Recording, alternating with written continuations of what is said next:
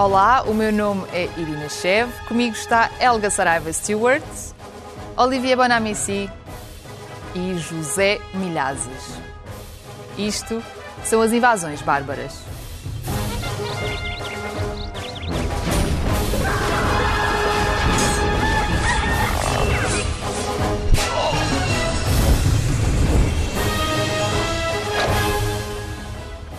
Sejam bem-vindos ao segundo episódio da segunda temporada do Invasões, que agora também está em podcast.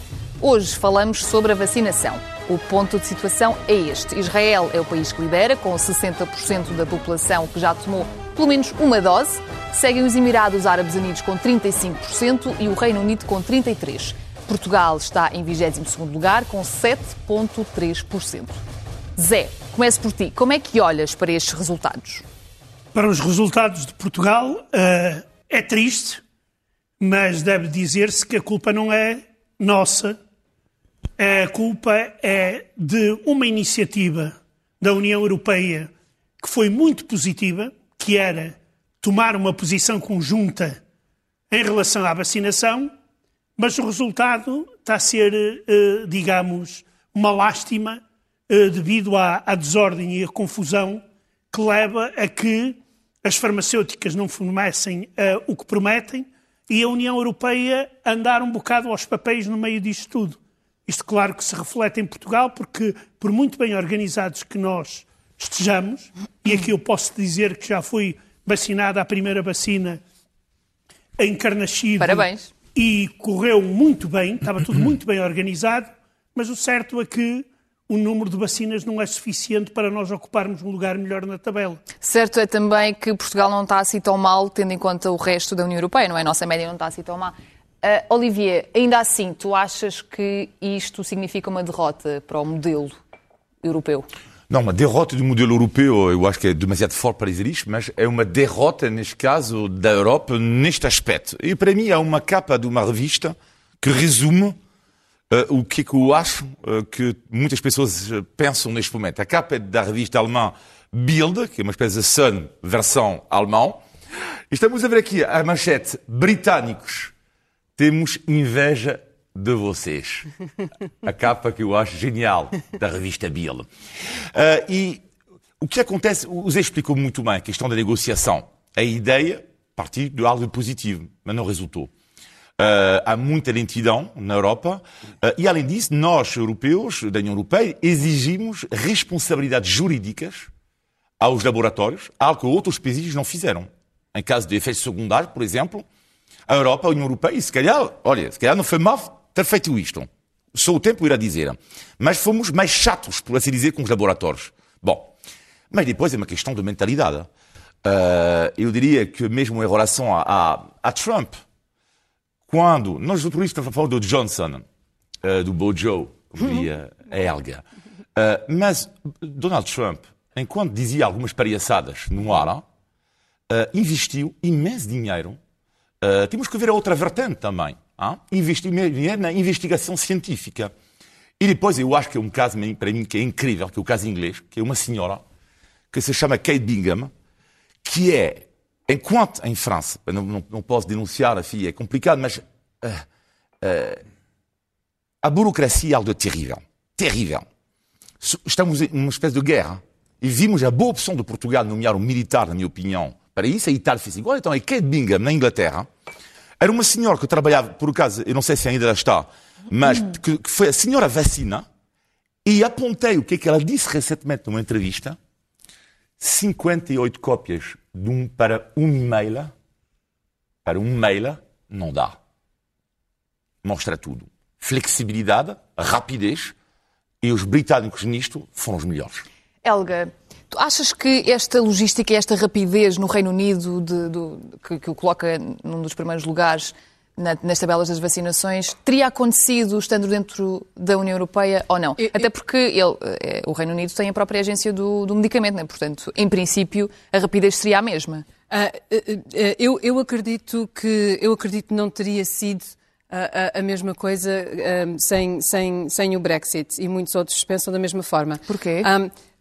Um, um, ponto aqui, uh, uh, eu, sim, uhum. eu, eu, chego lá. Um ponto aqui, o, o Zé estava a dizer que um, a culpa não é dos portugueses, a culpa não é de Portugal. Não nos vamos esquecer que o acordo europeu é voluntário. 27 países disseram: nós queremos que vocês negociem estes contratos por nós. Como o Zé disse muito bem, por causa de, de, de, do, do fator de, ser uma, ter mais custos mais competitivos e de evitar que os países compitam entre si, os países membros compitam entre si. Tudo bem. O que é que aconteceu? O que, aconteceu foi que o, o Reino Unido aprovou a vacina Pfizer em novembro de 2020. Novembro, três semanas antes dos reguladores europeus aprovarem. E o que é que aconteceu? Foram três semanas onde eles estavam a fechar negócio, a torto e a direito, com, com quem, com quem estivesse, com variadas entidades. E esta autorização, isto é muito importante, esta autorização foi feita sob a lei europeia. Eles cumpriram a lei, estava uh, sob a lei europeia. Portanto, eles encomendaram um monte de vacinas na altura. Um, e a Ursula von der Leyen, um, até em fevereiro, uh, confessou que opa, nós, Europa, fomos demasiado tardes a autorizar a vacina, fomos demasiado otimistas em relação à nossa capacidade de produção e demasiado confiantes que as entregas destas quantidades poderiam ser efetuadas a tempo. Portanto, eu aqui sinto um bocadinho de dificuldade em entender onde é que é necessariamente a culpa das farmacêuticas, não entendo muito bem. Um, acho que houve aqui grandes falhas deste acordo e das pessoas que estão a negociar estes acordos. O Reino Unido teve a oportunidade e aproveitou a oportunidade e aproveitou bem uhum. de, logisticamente, ter estes acordos todos feitos e de implementar as encomendas na altura uh, mais avançada possível. O que é que aconteceu? Quando houve problemas com as fábricas um, na Bélgica e nos Países Baixos, na Holanda, Obviamente, eles tiveram que uh, uh, honrar as primeiras ordens primeiro, encomendas primeiro, que foram do Reino Unido, e as outras vieram a seguir. Pronto, a Europa sofreu. Desculpem a forma muito resumida de, fazer, de, de comunicar isto, mas uh, claro, acho que claro, claro. faz Zé, falando aqui das farmacêuticas, tu achas que as farmacêuticas estão a ser demasiado gananciosas por não quererem partilhar a patente? claro, eu acho que, em geral, o processo de vacinação em termos mundial mostra que uh, há pouca moralidade e muito cifrão no meio. E muita propaganda também. Claro que as farmacêuticas têm que ter lucro. Mas se as farmacêuticas se comprometem a fazer, então têm que cumprir. E neste caso, como é um caso extraordinário, eu acho que poderiam abdicar da, da questão da, do, do, da patente. Da patente, porque é uma situação de pandemia em termos mundial. E nós não estamos só a falar da Europa, nós estamos a falar de todo o mundo. Porque se nós, mesmo que vacinemos a Europa toda e deixarmos a África ao Deus uhum. dará ou, ou outras regiões ao Deus dará, nós vamos voltar a ter a, a, a, ter a pandemia, mais tarde ou mais cedo. Daí que uh, aqui há uma coisa. Depois, há um sentido que é o sentido de negócio, que é uh, prometerem milhões e milhões de doses. Se foram as farmacêuticas ocidentais, uh, as farmacêuticas russas também, a mesma coisa. Milhões, milhões, milhões, mas depois vai saber, eles não têm capacidade para produzir. E além disso, e além disso, uh, digamos que não têm em conta que estamos numa situação de emergência. E uma situação de emergência eu acho que volto a dar aqui o exemplo da, da invenção da penicilina na Segunda Guerra Mundial. Que os Estados Unidos deram a patente para o fabrico da penicilina. Zé, vou agarrar, vou agarrar nesse exemplo e vou-me virar aqui para o Olivier. Achas que, estando a patente livre, haveria uma distribuição mais justa pelo mundo? É que Parece que sim, por um lado, mas por outro lado há outras indicações que garantem que se calhar não seria bem assim. Não, mas sim, sim rapidamente, concordo com tudo o que o Zé acabou de, de, de dizer. Uh, os, neste momento, a situação é tão grave que os saberes, que os conhecimentos têm absolutamente que ser partilhados. Mesmo que haja uma compensação financeira dos governos. Portanto, a patente, ok, dou-te os meus conhecimentos, mas mesmo que seja em troca de dinheiro, uhum. por parte dos governos. Isto, é, isto é para mim, parece-me óbvio, tendo em conta a gravidade da situação. Ok. Helga, olha, em relação aqui também às farmacêuticas, hum, há quem diga que, por exemplo, a ganância das farmacêuticas foi precisamente o motivo que fez com que a vacina fosse descoberta tão rapidamente, não é? Porque se não houvesse o lucro, uh, uh, ou seja, a, a, a prospecção de lucro no futuro, se não fosse isso, as farmacêuticas nunca na vida iriam fazer com que a vacina fosse descoberta de uma forma tão célere. A, a luta contra as farmacêuticas, eu, eu, eu, I'm sorry guys, eu estou um pouco do lado das farmacêuticas neste caso, um, porque as farmacêuticas não inventaram a pandemia. As farmacêuticas não são culpadas da pandemia. Uh, ninguém fala das farmacêuticas quando elas ajudaram a curar, a curar polio e diphtheria em África um, e fizeram imenso da, logística nessa, nestas situações. Estamos nas situações onde estamos, pura e simplesmente por mismanagement de governos. De governos que se pronunciaram capazes de negociar Uh, e, e, e uh, de uma certa forma, e a implementação foi completamente diferente. Um, é, uma, é, é, é, é uma posição talvez uh, um pouco ingênua, mas é muito fácil estar a culpar gigantes farmacêuticas e olhar só para os lucros que elas fazem, hum. sem estar a ver para os grandes custos de pesquisa e desenvolvimento e os encargos que tomam. E, que, e, e é assim, não nos podemos esquecer, as farmacêuticas que, que, que estão a culpar uh, estão, a continuar, estão a ter que vacinar o mundo inteiro e estão a ter que vacinar e estão a ter que tratar todas as outras doenças ao mesmo tempo. Ok? Isto não acabou. Portanto, eh, eh, tem de haver uma logística por detrás destas grandes organizações que têm de, de repente, encontrar capacidade que é para vacinar o mundo. Não é, não é fácil. Claro. Zé, o que é que tu achas sobre este assunto? Porque uh, o, que, o que a Helga estava a dizer é que, no fundo, as farmacêuticas precisam também desse investimento, não é? Desse dinheiro de volta para, para poderem uh, continuar a produzir e, e a alimentar o conhecimento científico. Muito dinheiro público, nomeadamente da União Europeia e dos Estados Unidos, para desenvolverem a vacina. Esse dinheiro é dinheiro nosso, fomos nós que o investimos para que se criasse uma, uma vacina mais rápida. Mas aqui também se deve dizer, eu não sou especialista nisto, mas apenas digo uma opinião que dizem especialistas, é que eh, um, eh, esta vacina foi criada de forma tão rápida devido à ciência em si, porque o código genético foi rapidamente definido e isso permitiu criar rapidamente uma vacina e não como acontecia com as anteriores. E, e, e, porque, e porque houve colaboração única, eh, unprecedented, entre os vários corpos científicos. E, exato. Houve uma, e, foi por isso que a vacina saiu exato. tão rápido, por causa há, dessa colaboração. Há uma coisa muito interessante. É que muitos das que participaram na criação de vacinas não foram grandes farmacêuticas. Algumas delas até são pequenas e médias. Que também tiveram aqui a participação. Eu acho que aqui houve, uh, sim, uma falta de agilidade por parte das farmacêuticas e por parte dos governos. É, é isso que falta aqui. É que nós não estamos preparados para situações deste tipo.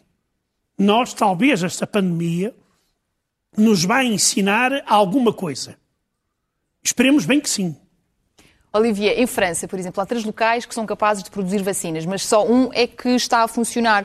Uh, ou seja, o processo acaba por ser também um bocadinho lento, tendo em conta o país que é.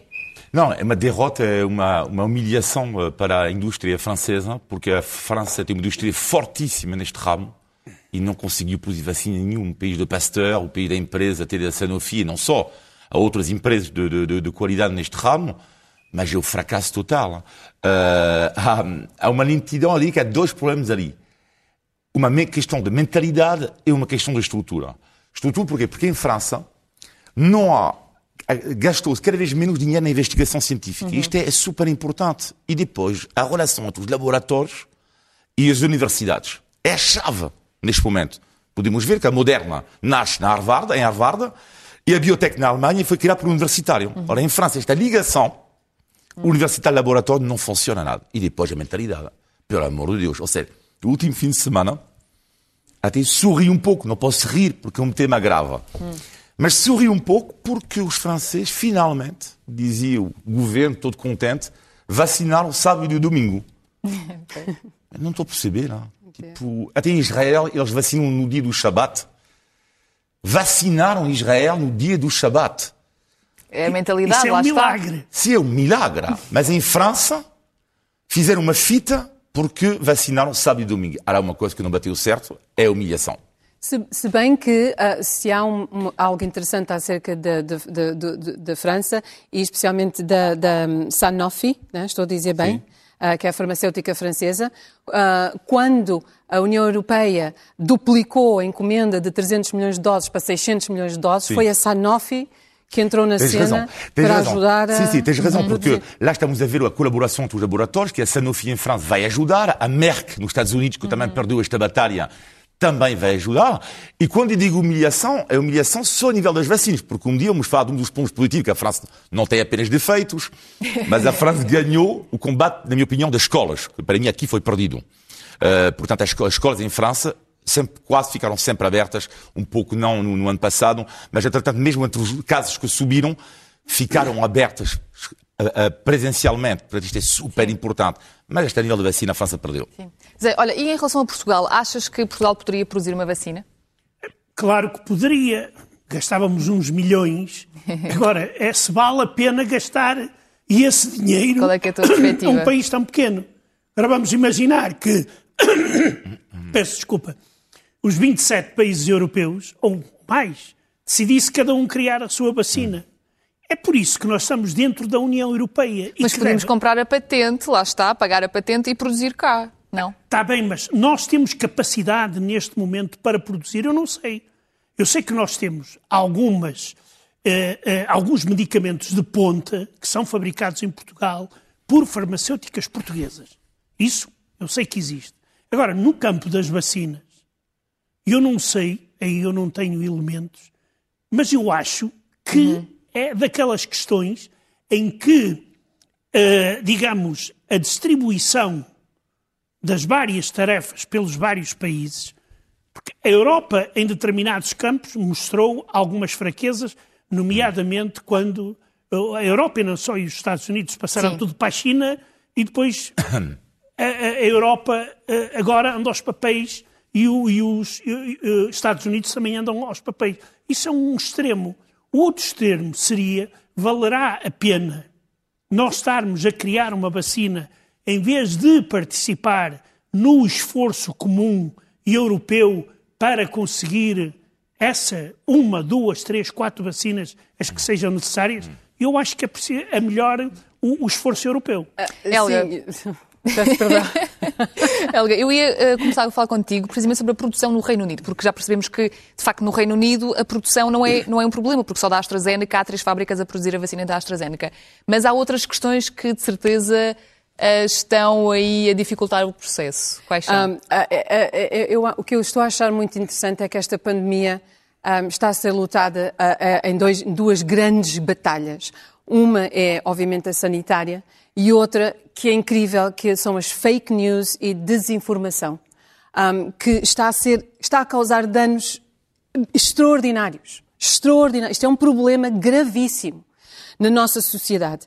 Um, por exemplo, um, uh, no, no, uh, no, dia 1 de janeiro, os reguladores de, de vários países europeus um, concordaram, uh, desculpem, a, e a Agência Europeia de Medicamentos, europeia, aprovou o uso da medicina da Oxford AstraZeneca para todos, para todas as idades. Para todas as idades. Ok, tudo bem.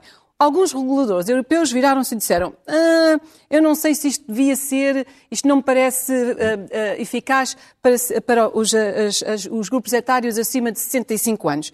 Entra Macron, é? the lovely Macron entra na cena a dizer ah, esta vacina não é, é quase effective. Vai estragar a cena toda com misinformation, downright disinformation, Bem, é, é, aqui... downright disinformation, Sim. que depois veio a ser virada, depois, depois mais tarde, Macron uh, uh, reverteu a sua posição sobre a vacina e agora, bem, cortando uma história muito curta, já está a ser usada por todos os grupos etários. Mas uh, aprovada para uso geral.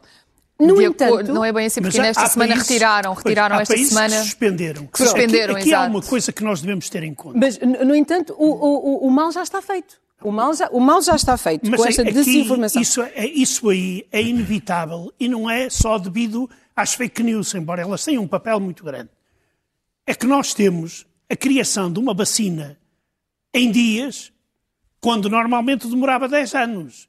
E nós não sabemos, por exemplo, durante quanto tempo é que vamos ter imunes depois de, ser imunes depois de tomar a vacina. E o Reino Unido está a ser precisamente um sítio bom para se avaliar essas coisas, não é? Tendo em conta a rapidez Exato. da vacinação. Ou seja, E Israel? nós temos que ter, ter em conta que quando há países que suspendem a AstraZeneca é para proteger, diz, pá, pode haver aqui algum problema. Vamos suspender durante 15 dias e vamos ver quais são os resultados. Mas José, porquê que os políticos estão-se a meter no trabalho dos- de- de- de- da ciência e a espalhar esta misinformation que eh, nos faz sentir muito vulneráveis, digamos? Como é que nós tomamos as decisões? Helga, eu vou mesmo agarrar nesse ponto e vou estar aqui para o nosso Olivier. Então, políticos no meio desta pandemia toda, como é que tu olhas para o jogo da Ah, bem, geopolítica? Isto é extraordinário. Diz-me qual é a tua vacina, te direi quem é que tu és. Ah? Zé, diz qual é que é a tua vacina. Bravo, bravo, bravo. E, e, e, e neste momento há dois países que estão a ganhar lá. A guerra, a mini-guerra fria. A China e a Rússia.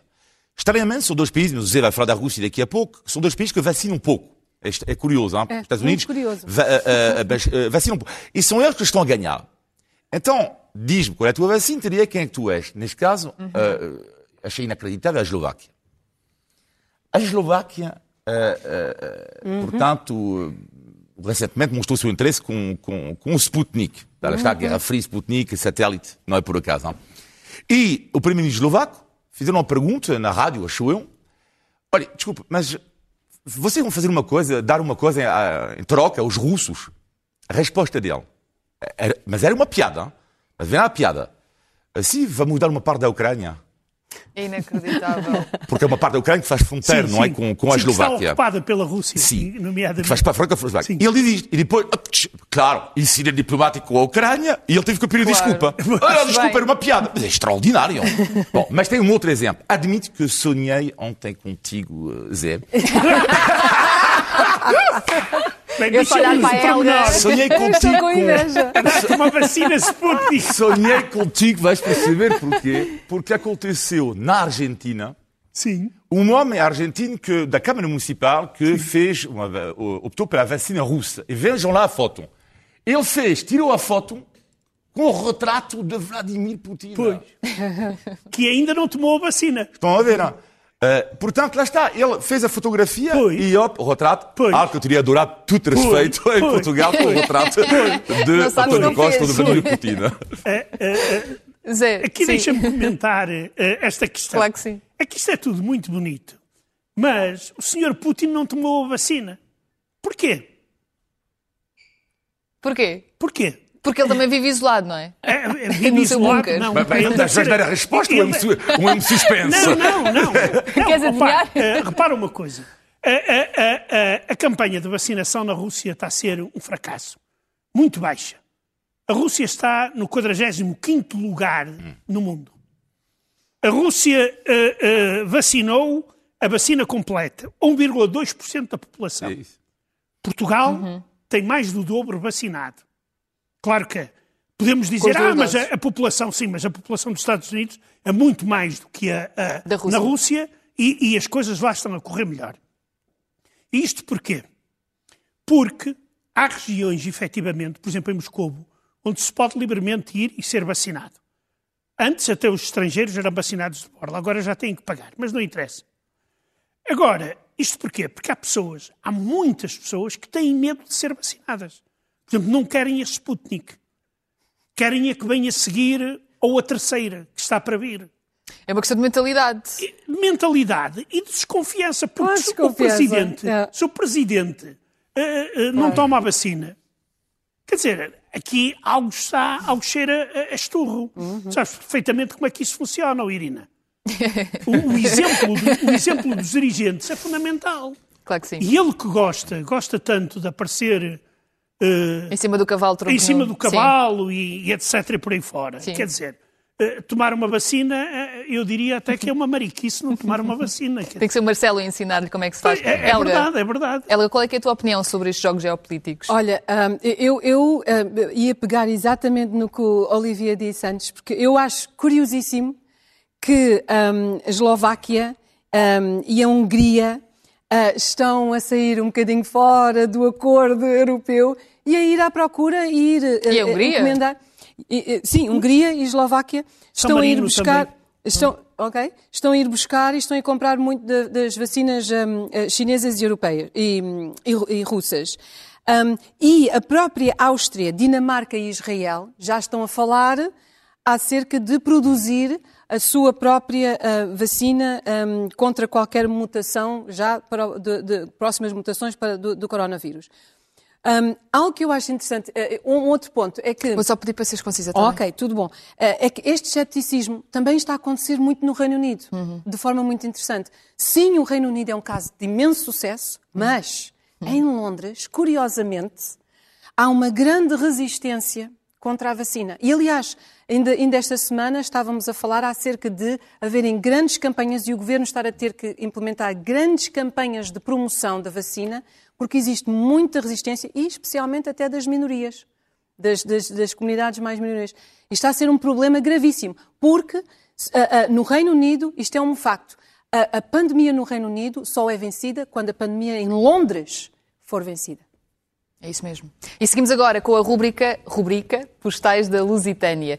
Todas as semanas vamos colocar aqui vídeos enviados pelos nossos telespectadores e vamos miuçar o que nos têm para dizer. Este fim de semana é a vez de Jacques Bolzé. Alors, les Portugais, ben, vous êtes incroyablement généreux. Euh, votre cuisine, votre façon d'accueillir, euh, votre, manière de, de, de, de préparer une tablée pour 10 personnes, même si on est 4 au cas où un voisin passerait, incroyable, vu nulle part ailleurs. Par contre, tout est beau. Vous êtes beau, le, le, le, pays, la culture, la cuisine. Vous avez une histoire incroyable. Et j'ai l'impression que vous n'êtes pas fiers de vous. Il faut, il faut être fier. C'est, magnifique. Et, euh, et peut-être une petite anecdote qui m'a, qui m'a fait peur au départ et ça, ça a bien évolué depuis. La première fois je, vous, je me suis assis à une table portugaise et que je vous ai entendu parler, oh là là, je pouvais pas entendre un mot. J'entendais que un son non-stop. Et, euh, et j'avoue que votre langue, elle est pas évidente, mais elle est vraiment belle. Já sabem, podem enviar eh, os vídeos para o endereço que está no ecrã. E agora, Olivia, vamos lá falar sobre isto. Por onde é que tu queres começar? Rapidamente, pegando tudo, tudo para já, é super simpático, uh, e concordo plenamente com ele. Um, eu diria, uh, 10 pessoas, ele diz, sim, é uma comida, não é? Tipo, sim, já falei isto aqui, comida, eu quando, sim, é. quando vou voltar à França estou desesperado porque é um franco para 14. Aqui são 14 francos para uma pessoa. Portanto, isto é evidente. Depois, a questão do, do orgulho. Pá, estou de acordo, mas isto, era- isto pode ser um bom tempo para nós um dia. Eh, Eu acho que já foi mais verdade. Já há cada vez mais pessoas em Portugal, eu acho, que têm ganho orgulho em relação à língua, à cultura, ao país e tudo isso. Portanto, eu acho que as coisas estão a mudar ligeiramente. Finalmente, a rapidez. Ui, É assim, Eu já percebo porque é que há pessoas que dizem de mim, Olivier, tu pareces simpático, mas há um problema. Ninguém percebe o que é que estás a dizer. eu, acho, eu acho que apanhei o tigre de falar super depressa. É dos mas eu acho que. Não, mas isto, eu percebo o que é que ele diz, que é quando tu não sabes, porque ele diz Claro. que eu acho que ele, o início, quando chega a Portugal, quando tu não sabes falar uma língua, tu pareces que tu vai a velocidade extrema, mas depois tu já começas a perceber é um melhor. bocadinho mais calmo. Zé, o que é que tu achas sobre este vídeo? Eu estou de acordo com o que disse o, o Olivier. É sempre simpático ouvir, ouvir coisas destas. Quanto ao orgulho, eu, eu tenho orgulho às vezes, mas eu vou deixar para o fim, para a minha palavra final, um exemplo de porque é que eu não tenho orgulho. Mas agora limito-me a apoiar este francês assim e a agradecer-lhe eh, as bonitas palavras, e principalmente no que diz respeito à gastronomia, porque isso é sempre um sinal de que eh, somos um bom país. Helga, um comentário. Olha, se nós estivéssemos sentados à mesa com ele a conversar, a jantar, depois de uns copidos de vinho, eu imagino que ele, tal como eu, também se iria queixar da condução em Portugal. ok? Ah, eu adoro o fato de que os nossos telespectadores estão, estão muito motivados a, a conversar connosco e, por favor, enviem os vossos, os vossos vídeos. E, e- e não tenham medo, ok? Não tenham medo de ah, expor as coisas mais bizarras e curiosas, ok? Wink, wink. Ótimo. O segundo tema desta semana são as monarquias dos nossos dias. Há 10 monarquias hereditárias na Europa e algumas delas estão a dar muito que falar. Esta semana, a família real britânica tem estado debaixo de fogo, depois da entrevista polémica de Harry e Meghan, os duques de Sussex, a Oprah Winfrey, na Califórnia. Entre várias revelações, o casal disse que sofria de racismo no Palácio de Buckingham. Helga, comece por ti. Diz-me, como é que tu olhas para estas acusações de racismo? Pois é, tivemos o Megxit, não é? Megxit. Tivemos o Megxit o ano passado e, e eles foram à vida deles. Um, eu lembro-me, um, no Reino, uh, de, de, de, estar em Londres, eu lembro-me perfeitamente um, de, de sentir-me imensamente desconfortável, sabendo o tipo de. o, o que é que a Meghan passou. Uh, eu não estou a falar diretamente por causa da família real, mas a, a, a, as coisas horríveis que disseram dela e, e sobre ela na média social um, e na, na, na, na imprensa. Redes, na imprensa, obrigada. Nos tabloides Nos ou tab... na imprensa? Thank you. Ah. I was ah. trying to find another word for tabloids. São coisas diferentes. Couldn't get it. Couldn't get it. Nos tabloides. Mas e nas redes sociais? Ela sofreu, ela sofreu imenso. Eu, eu, eu acho inacreditável que uma pessoa é, é posta um, no, no, no, olho do público uh, e é condenada de uma forma incrível, sem a conhecerem. É assim, condenem aqueles que, têm, que se põem na, na linha da frente condenem quando são vocês que se põem na linha da frente. Uhum. Aí sim têm razão para condenar. Até lá, zip it, porque ninguém está interessado. Agora, a rainha, a, a rainha, a, a, família real é racista. Peço perdão, um, estávamos a falar sobre... Sobre a questão um, do racismo. Sobre sim. a questão do racismo. Ah, um, Irina, há imensos hum. incidentes, uhum. imensos incidentes, onde a família real é apanhada a dizer em situações vergonhosas. Hum. Vergonhosas, mesmo. Uh, com comentários e insinuações. Um, pronto, Consegues dar algum for... exemplo? Assim, só para uh, recordar a quem está lá ah, em casa? Sim, ah, posso dar. Aliás, eu vou-te dar vários exemplos. Deixa-me só dizer que não sei se por trás disto estão anos de colonialismo, estão um, ligações a negócio, ao negócio, obviamente ao tráfico de, de, escravos, que aconteceu da forma como aconteceu. Os próprios protocolos internos deles uh, geram em si, e podem gerar em si um, racismo, e isto é, é, demonstrável, é variável entre diversos, uh, entre os vários membros da família real, nem, nem uhum. todos são iguais. Mas, por exemplo, por exemplo, a, a, a monarquia nunca se pronunciou um, quando uh, uh, o, o, movimento dos Black Lives Matter um, aconteceu. Nós temos uma minoria uh, negra, uh, afro-britânica, no Reino Unido, extremamente significativa. Claro. E eles nunca se pronunciaram sobre isso. Um, nunca sequer assumiram o seu papel histórico, ainda naquele tempo da Rainha Elizabeth I, de, de, de quando um, o Reino Unido estava conectado ao, ao tráfico de escravos. Isso nem, nem, é extraordinário que uhum. nunca foi assumido. Até hoje nunca foi assumido. Mas sendo um bocadinho mais Sim. específicos. E mais breve um, também, por favor. E mais breves. O Duque. Opa, eu não posso, ninguém pode mencionar racismo com a família real britânica sem mencionar o nosso Duque de Edinburgh. O Duque de Edinburgh é, Edinburgh é conhecidíssimo pelas suas gafes.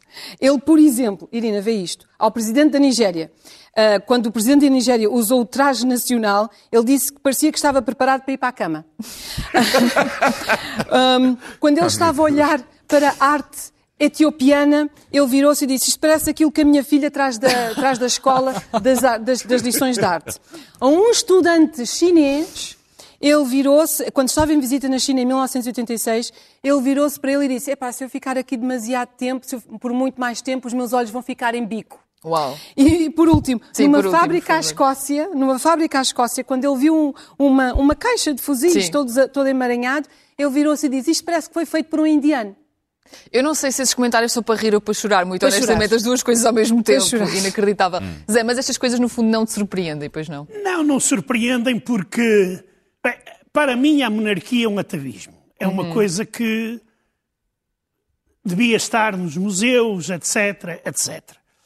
Eh, porque a monarquia, na sua essência, viola a Carta dos Direitos Humanos. Quer dizer, quem não, tiver, quem não tiver sorte ou azar este caso eu não sei, uhum. de nascer numa família real, uh, uh, nunca pode pretender, a não ser que tenha, digamos, muita, muita sorte e que algum príncipe ou alguma princesa se apaixone por nós.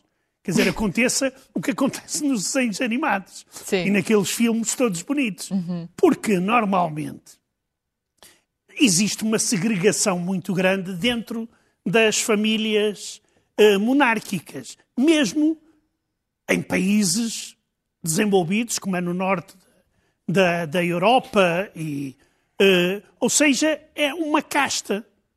E é uma casta que ali está de uma forma muito estranha, quer dizer, aquilo passa de pais para filhos, filhos para netos, etc. E eu, neste campo, sou um republicano convicto, mas tendo em conta que há repúblicas que são muito piores do que as monarquias, deixo a cada povo o direito de escolher.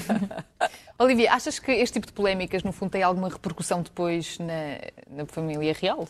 E eu vou defender. Eu achava que, que era a primeira vez que vou defender. Portanto... O Jacobino vai não, defender. Não, não vou, de... não, não vou defender. Não, não, não, não vou. Não, eh, não, não. O que é que eu queria dizer aqui é que uh, estou confiante sobre a monarquia uh, inglesa e espanhola, porque as duas estão a abalar neste momento. Ao mesmo tempo. Estranhamente. Uh, ou não. mas estou confiante. Por várias razões. Primeiro, porque eu acho que um... elas continuam a vender, fazer vender jornais. Uhum. E na televisão, The Crown é a série do momento. Uma das séries do momento. Para ganhar vários prémios. Sim. Depois, porque há outros motivos de preocupação sanitárias e económicas. Bom, outro ponto: os dois representantes máximos das monarquias, Filipe VI e a Rainha Isabel, continuam a ser populares nos países deles. Uhum. Mas há, para mim, outro fator que são ainda mais importante, que para mim, aliás, que é o principal motivo que eu acho que elas não vão quebrar as monarquias, fala a curto prazo, não? Uhum. é que ambos elas estão a abalar num contexto especial para os dois países cuja unidade está a ser posta em causa. A Espanha, com os movimentos separatistas, neste caso, sobretudo o movimento catalão, uhum. e a Inglaterra, e o Reino Unido, neste caso, com a questão da Escócia. Ora, o que acontece, apesar de tudo, rei, a rainha e o rei espanhol representam uma, uma certa unidade e hão de reparar, nas sondagens, que é super interessante para ver quem é que apoia a monarquia, são normalmente as pessoas mais velhas, tanto em Espanha como na Inglaterra, pessoas de direita, em Espanha o PP e o Vox, Vox e na Inglaterra os conservadores, e portanto isto diz, diz, alguma coisa. É que no caso da Espanha, por exemplo, Podemos odeia Sim. o rei, mas o PP e o partido do extrema-direita do Vox, para eles, eles representam isso. E a Bélgica, só para acabar, é a mesma coisa. O rei da Bélgica, tendo em conta entre os flamengos e os francófonos, representa ainda uma certa unidade. Helga, pegando aqui nas sondagens mencionadas pelo, pelo Olivier, dos mais novos que defendem o, a abolição da monarquia, dos mais velhos que, lá está, querem esta coisa mais tradicional, qual é, é a tua opinião sobre isto, esta perspectiva? das diferentes gerações. Ah, é, eu, eu, eu, eu, queria chegar aí, mas eu queria só apontar aqui uma coisa interessante. Sim. Olivier, é, é, isto é uma coisa que nós vamos ter que esperar e ver, ok? Mas, uh, não sei se, bem, tu não te vais lembrar que não vivias na altura, mas uh, estavas a comparar, estávamos aqui a comparar a, a monarquia britânica e espanhola. Um, é algo porque um, em 1700, 1790 um, a monarquia britânica sobreviveu à francesa. Hum. Onde, é que, onde é que está a monarquia francesa? Deve estar na cabeça do Luís XVI. Deve estar, deve estar, não sei. Não. Uh, é, ou seja, a, a, monarquia, a monarquia britânica já está habituada a ultrapassar grandes obstáculos. Sim, no caso de 1790, foi porque, bem, tínhamos os franceses, a monarquia francesa aliada a, a opressores não é? Uhum. Que, que, que, oprimiram muito uhum. o povo, enquanto que a britânica soube dizer, é, para lá, uhum. nós aqui estamos do lado dos, dos, eh, dos merchants, dos, eh, dos, comerciantes, dos empresários, da economia, e sobreviveu. Pronto. Claro. E agora um, na atualidade? No, na atualidade, o, o Reino Unido, um, dois terços uh, da população, e a crescer, cresceu agora, uh, 4% para 67%, uh, apoiam a monarquia. Um, hum.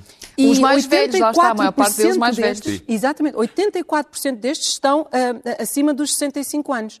Um, uma monarquia que existe no Reino Unido desde os Middle Ages, né? desde Sim. a queda do Império Romano. Ah, isto, isto, é incrível, isto é incrível, há muito tempo. Agora, agora o, o, o, que é que, o que é que pode ser interessante aqui? É como é que eles estão a inovar. Como é que e como é que eles estão a estão a inovar? modernizar e a acompanhar ah, os tempos modernos. Isto aqui é uma grande questão. E qual é que é? Como é que eles estão a inovar? Eu queria dar alguma se, chega.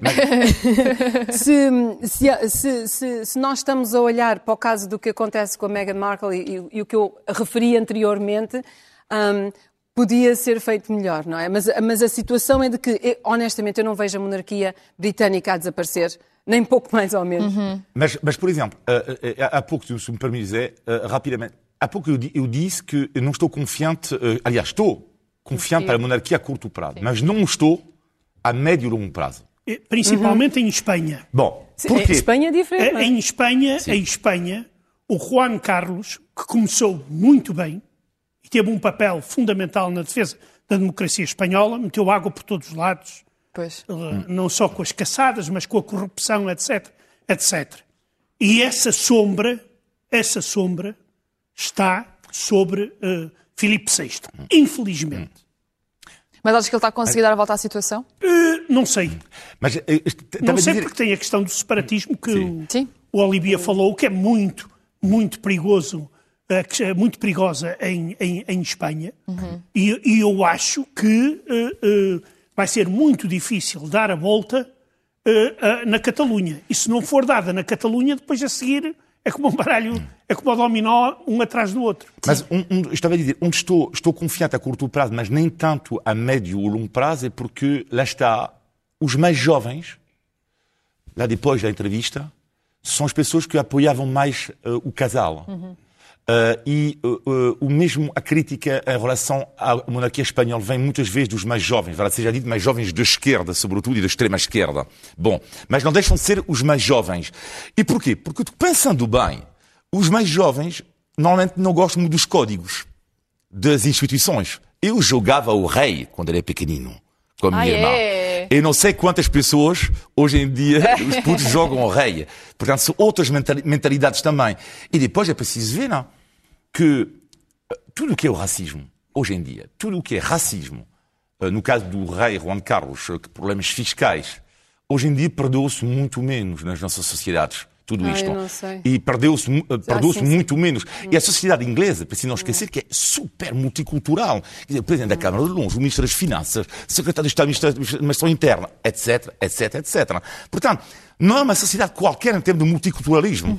Portanto, eu acho que por causa disto, vamos ter, a médio e longo prazo, tempos mais complicados para a monarquia, na minha opinião, pelo menos. É? E, e- e a rainha, a, a- a- a rainha, ela vale 420 milhões de, de- de euros. E a coroa ah, britânica entrega ah, a maior parte do dinheiro, 75%, aliás, do dinheiro que faz através de todas as suas ah, propriedades. E nós estamos a falar de propriedades onde ah, entre 2 a 2,5 milhões de turistas fazem visitas pagas por ano a estas propriedades re- reais. E eles entregam todo esse dinheiro ahm, ao, ao- portanto, à, à, à, à Aos Bolsa. Ahm, e, e, portanto, eh, fazem uma, uma quantidade incrível eh, de dinheiro e representam... Mesmo no turismo, não é? Na, E- na e- moda. Mas, mas se os palácios passarem, Exatamente. passarem a ser republicanos, o pessoal vai, vai continuar a lá ir. Só que vai mais dinheiro ainda para, para o bolso do Estado. Mas qual é que vocês acham que é o papel, eh, o papel neste momento das monarquias? Qual é que é? Por, por exemplo, estes assuntos todos que, te- que mesmo tu mencionaste, da corrupção e do racismo, não sei o quê, são reflexos daquilo que se fala no resto da sociedade. Portanto, a, a monarquia acaba por funcionar, ter o papel de refletir aquilo que se passa, de refletir os nossos problemas, não é? Esse é que é o grande problema, que a monarquia está atrasada. Achas que Em está relação- atrasada? Claro, Sim. Claro, senão já tínhamos um rei ca- casado com outro, com outro príncipe. Ou uma rainha com outra, com outra princesa, E possivelmente, etc. e possivelmente ainda poderíamos ter até a Princess Diana connosco, não é? P- Pronto, Mas- mas, também ok. é verdade. Isso é outra história. Outra- theories, Não, não, não, não, não, é verdade, é verdade. E aí nós teremos que uh, estudar a questão pá, do, do, do sucessor ou da sucessora. Sim. Como é que nós vamos, uh, uh, Se forem um casais do mesmo sexo. gay, uh, resolver o problema da sucessão? Queres ideias? Não. A, a nossa história, inclusive, mostra que existiram problemas desse tipo, mas acontecia sempre uma coisa. Arranjavam uma rainha para o rei, para o rei pelo menos fazer um filho, ou fazer de conta que fazia um filho, E aí o problema da sucessão estava resolvido. Agora, com os tabloides, eu não sei se será possível encobrir essas malandrices todas da, da, da, da, da, da monarquia. Quer dizer, é, Ah, muito, é. muito, é muito difícil. Ok. Eh, Até porque, eh, eh, vamos lá ver. Zé, tens que ser muito breve porque estamos quase a chegar ao final do programa. Pronto, era só para dizer uma coisa, que as monarquias existem em países ricos. Ok, pois. Pois. Mas sabe, médio, que, médio, mas sabe que médio. eu costumo dizer? Eu tenho um presidente e dois reis. O meu presidente atual é o Marcelo Rebelo de Sousa e tem dois reis, tem Emmanuel Macron, porque para mim é um rei, a monarquia francesa na mesma, na mesma. Vocês não sei o que é que é pior. Eu não sei. Por isso existe recentemente.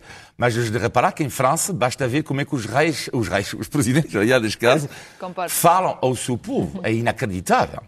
Tipo, é com uma postura, parece os reis Luís XVI. o 14, não, mas é uma o 14. monarquia republicana. A França é uma monarquia republicana. E depois eu tenho um, um rei real, porque eu tenho nacionalidade monegasca, Sim. Portanto, tenho nacionalidade francesa e monegasca. Ah, e, pois. portanto, eu sou sujeito Pois. do meu príncipe Alberto. E posso vos dizer, não sei se é algo assim, mas eu admito que lá dentro de mim não gosto imenso quando critico o meu príncipe. É estranho, Não não é? E sim, é um símbolo da unidade dos monegascos. Apesar de tudo, é muito estranho, porque não tem nada, não sou marquista, não sou, sou republicano, mas gosto do meu É príncipe. simbologia, não é? Eu, eu, eu, Helga, eu ia pedir eu para tu fechares, sim. Sim, eu, eu confesso. Hum, eu, eu, eu, hum, eu tenho, eu tenho muito carinho. Ah, lá está isso. Sim, sim. eu Olha, só para fechar, podes, por favor, explicar-nos o fascínio. Qual é que é o fascínio, então? Porque a coroação da Isabel II foi a primeira que foi transmitida na televisão, o que levou milhares de pessoas em todo o mundo a comprar o aparelho televisivo. Então, qual é que é o fascínio, no fundo? Explica de forma A- a- muito breve para- fecharmos a- o programa, família- por favor. A, família real, um, ao longo das, das, um, desde, desde Queen Victoria, um, que, que cometeu uh, um, atos de, de, de certa bravura perante o seu povo, onde se, através do povo, mostraram, ok, nós estamos com vocês e nós vamos para a frente. Nunca se alienaram, digamos, do povo que servem. E, e no, e no final de contas, Seja verdade ou não, Irina, eles fazem questão de ter sempre a postura de que, mais do que reais, eles são um serviço. Um serviço aos britânicos. Não, eu acho que a culpa é toda dos contos de fadas. Obrigada, Zé. Portanto, o fascínio é por causa dos contos de fada. E nós estamos quase a chegar ao final do programa. Antes, cada um de nós vai escolher uma informação extra para acrescentar. E começo eu, para esta semana escolhi uma notícia. A fotografia que vemos é da autoria de Nuno André Ferreira, da Lusa. Foi captada na dura realidade dos incêndios em Oliveira de Frades, em setembro do ano passado. Com esta imagem, o fotojornalista português foi nomeado para uma das categorias do World Press Photo. Está de parabéns. Zé.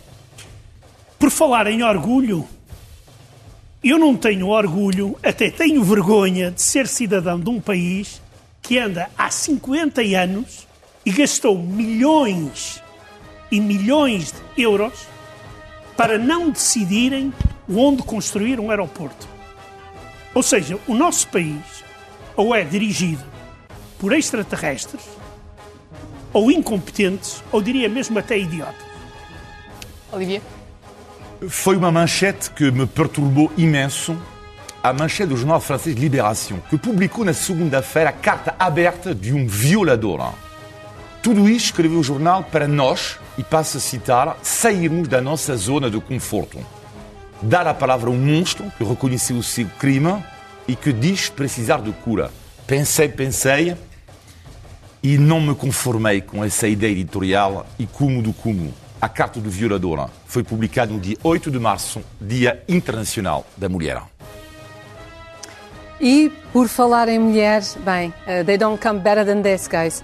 Elvira Fortunato vence o Prémio Pessoa 2020. Uh, o maior galardão uh, atribuído em Portugal à personalidade das áreas da ciência, artes e cultura. Mas ela é uma cientista reconhecida internacionalmente e um verdadeiro orgulho nacional. Ela é pioneira mundial na eletrónica de papel. É considerada a mãe do transistor de, de papel. E o que é que isto faz? Estas, estas etiquetas inteligentes conseguem uh, avisar quando a data de validade dos medicamentos uh, aparece, fazem testes médicos como o teste da gravidez, validam a autenticidade das notas e dos documentos. Uma coisa, acima de tudo, ela está a baixar o custo do fabrico destes componentes eletrónicos e, portanto, a ajudar a tornar possível verdadeiramente a Internet of Things, a internet das coisas. Well done. Well done, Evira. É um orgulho para nós. Obrigado pelo que está a fazer. E obrigada por ter estado connosco. Estes quatro invasores bárbaros regressam na próxima semana. Até lá.